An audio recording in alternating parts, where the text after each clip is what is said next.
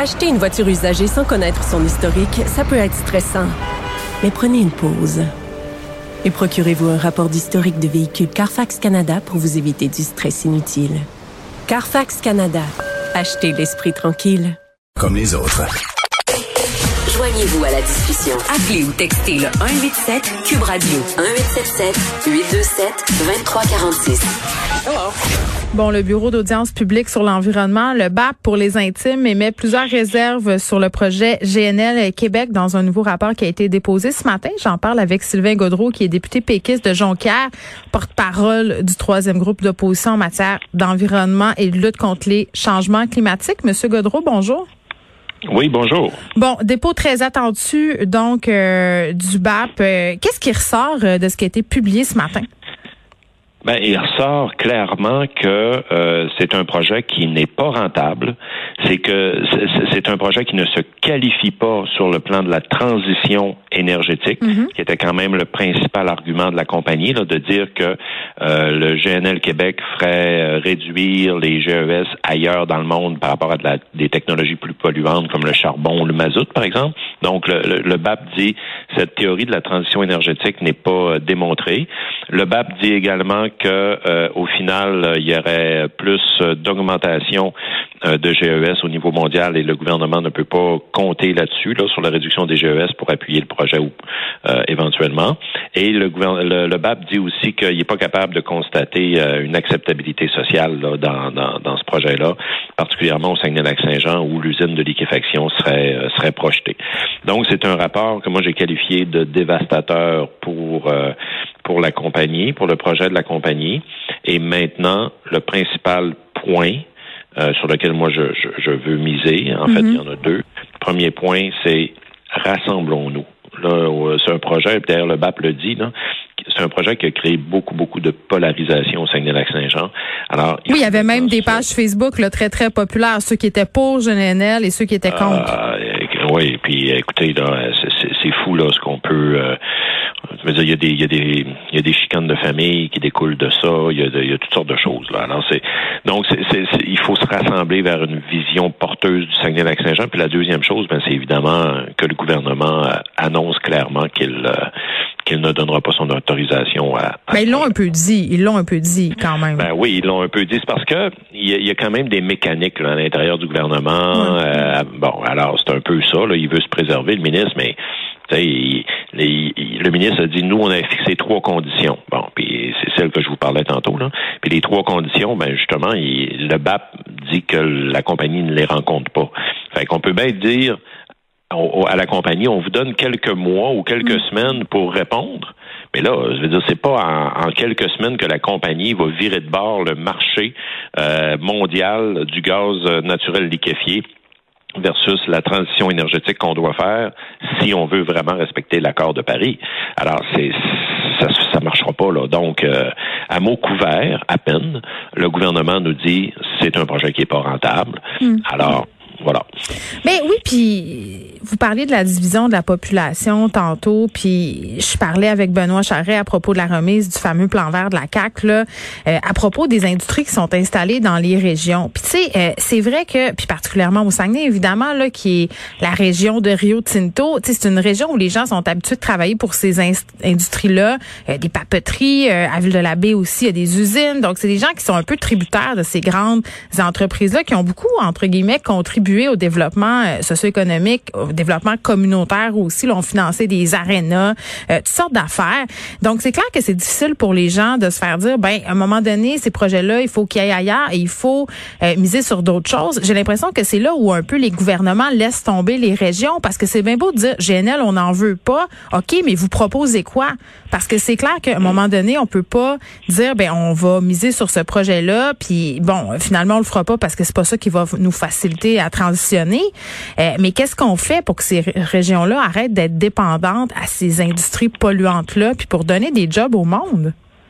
Ben, vous avez entièrement raison. Votre diagnostic est, très, très bon. La bonne nouvelle, c'est qu'il existe des, solutions. Alors, c'est pour ça que moi, je parle d'un discours rassembleur.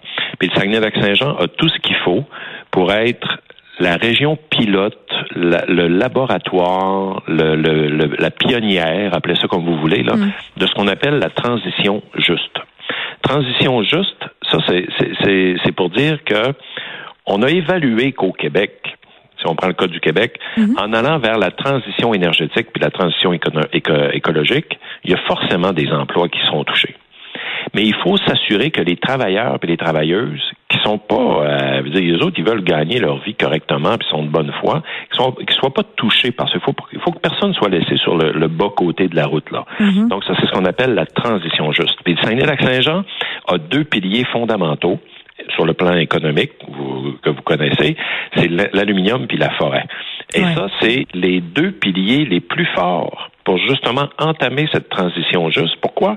Parce que l'aluminium, il y a une entreprise qui s'appelle Elysis, qui a été créée par Alcoa Perio Tinto, mhm. qui est un nouveau produit pour faire de l'aluminium carboneutre.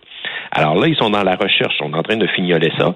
Il faut s'assurer que ça ne soit pas juste du transfert de production, de la substitution de l'aluminium actuel qui est polluante vers l'aluminium Elysis, mais que ça va être aussi de la production supplémentaire d'un aluminium plus propre que propre, qui sera j'ai de la misère à croire ça, moi, de l'aluminium propre, des industries propres. Je veux dire, dans le dernier dossier du Journal de Montréal sur les dix industries les plus polluantes, l'usine d'Alcan Alma, c'est l'une des plus polluantes. Pourtant, on nous l'avait vendue comme l'usine propre.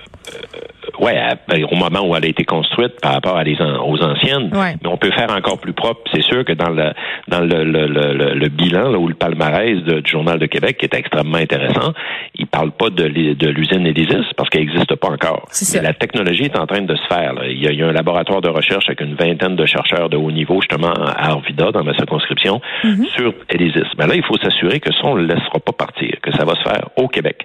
L'aluminium, c'est un produit qui est en demande. Toutes les voitures ont de plus en plus d'aluminium parce que ça, ça, ça, fait baisser le poids de la voiture, plus, plus que de l'acier ou du métal ou quoi que ce soit. C'est léger, c'est recyclable. Mais en plus, l'aluminium, au Québec, est déjà plus verte que les autres parce qu'elle est produite avec de l'hydroélectricité. Donc, elle était déjà plus verte. Ben là, elle va l'être. Mais elle produite à rabais. Moi, c'est ça qui me fait suer un peu aussi, M. Godreau. C'est qu'on donne toutes sortes d'accommodements à ces compagnies-là pour qu'ils puissent utiliser notre eau, euh, qu'ils puissent, euh, par exemple, le Saguenay-Lac-Saint-Jean, euh, je veux dire, l'Alcan possède quasiment le Lac-Saint-Jean au complet, euh, joue avec le niveau du lac, fait n'importe quoi. Et tu sais, je veux dire, à un moment donné, la menace, c'est on va s'en aller si vous nous donnez pas des tarifs préférentiels d'hydroélectricité et tout ça. Ça aussi, à un mais moment non, on fera pas, on fera, on, fera pas vivre la région avec des boulangeries bio là. en tout respect pour les, les, les, gens qui partent des boulangeries bio, puis je, les fréquente là. Mais je veux dire, ça c'est la vision de QS là. On fera pas ça là. Tu sais, le, le, le, secteur de l'économie verte, puis le secteur de la transition énergétique, ce sont les secteurs les plus payants puis les plus créateurs d'emplois. Savez-vous quoi? À la limite, là, on n'a même plus besoin de tenir un discours écologique. On tient un discours économique. Puis c'est vers ça, ça peut être vert puis économique puis faire euh, générer ben des profits. C'est ça ben aussi, c'est un préjugé ben qu'on a. Ben oui, ça, ben oui, ça se peut. C'est sûr que ça se peut. Puis plus que ça se peut, c'est ça qui est en train de se passer. Alors, c'est vers ça qu'il faut aller. Mais, mais vous disiez, oui, mais on est tanné de donner de l'énergie à bas prix ou euh, puis de payer pour nos entreprises. Vous avez raison. Mais là, ça, c'est comment qu'on appelle ça? C'est un rapport de force. Nous là, on a l'énergie la plus renouvelable, la moins chère, la plus propre, qui est disponible à grande quantité. Puis euh, bon, ben, on fait quoi avec ça? On se mobilise, puis on dit à la compagnie, nous on le sait que vous avez un marché à aller chercher. Mm. Regardez, le plus grand, déjà le plus grand producteur de bière au monde, là, qui est Bush euh, InBev, Bush aux États-Unis, la bière Bush B U S C H. Euh, moi j'en bois pas, là, mais quand je vais aux États-Unis, je vois ça partout là. Bon ben, eux autres là, ils vont produire leurs ça va être le premier produit de, les canettes d'aluminium de cette bière-là va être faite avec de l'aluminium Elysis. Bon. Ben moi, je veux que cet aluminium-là là, soit produit au Saguenay-Lac-Saint-Jean. C'est, le, c'est le, produit du futur. Bon, ben ça, il faut faire basculer les travailleurs actuels vers cette technologie, puis créer de nouveaux emplois, parce qu'il faut aller chercher, avec le rapport de force de nos ressources naturelles propres, aller chercher plus d'investissements. Ça, c'est ce qu'on appelle la transition juste, pour augmenter le nombre d'emplois. Puis l'industrie forestière, c'est exactement la même chose, mais dans le domaine de la forêt. Tout le monde chiale à Montréal ben, tout le monde. Je ne veux pas généraliser, mais en tout cas, hein, il y a beaucoup de gens qui chialent. Partez pas la guerre région versus Montréal. Non, c'est ça, exactement. Faisons un pont entre nos deux régions.